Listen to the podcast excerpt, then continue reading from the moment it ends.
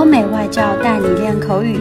本节目由雅思官方合作机构英语同桌 FM 原创出品。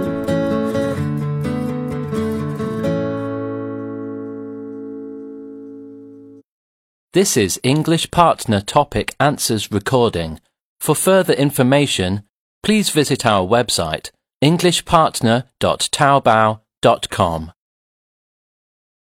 Describe a family business you know. Today, I'd like to talk about a family business that I know of. This is the Midea Group, China's famous home appliances business enterprise.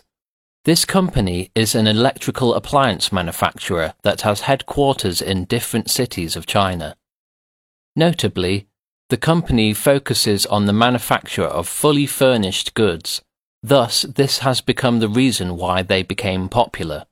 To add to that, I got to know about this family business because their products and appliances are distributed to various retail stores in China. Aside from that, they are wide range and their quality and style are up to date. Midea's main business is producing home appliances and commercial air conditioners. It sells products under its own name. Other major home appliances that they produce are refrigerators, washing machines, and dishwashers. These and more made them well known across the country. Obviously, their customers for their products range from middle class families up to high and elite levels of family. My family is proof that we are their living customers, since most of the appliances at home are produced by the Midea Group.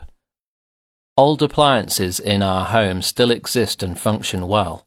That just proves that they make their products out of good quality. As a matter of fact, they also provide good customer service. Thus, if there are appliances that need immediate repair, they will attend to it promptly. All their appliances are definitely a must have in each home in China.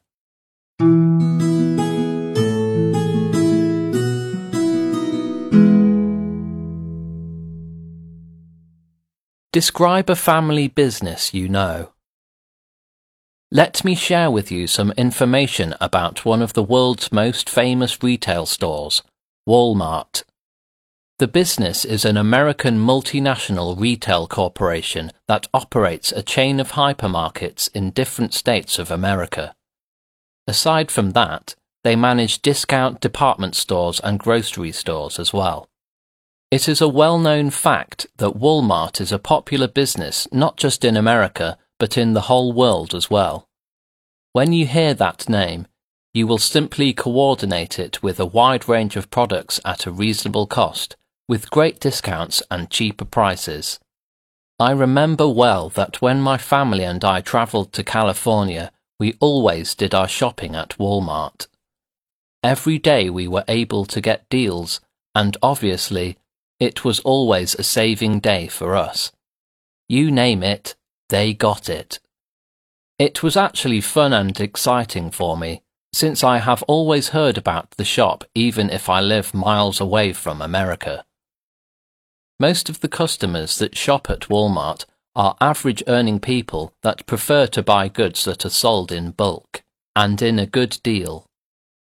Tourists like us also choose to visit that place to satisfy their curiosity, of course, to shop too. Frankly speaking, I commend and laud how the business is being run by the family and management. For the reason I have seen a successful entrepreneurship managed with pure dedication and love. OK，今天的口语话题就到这里啦。 如果你有什么想听的话题，可以在音频下面给我们留言。如果你想要获取更多关于雅思学习的内容，可以关注我们的微信公众号“英语同桌”。我们下期再见。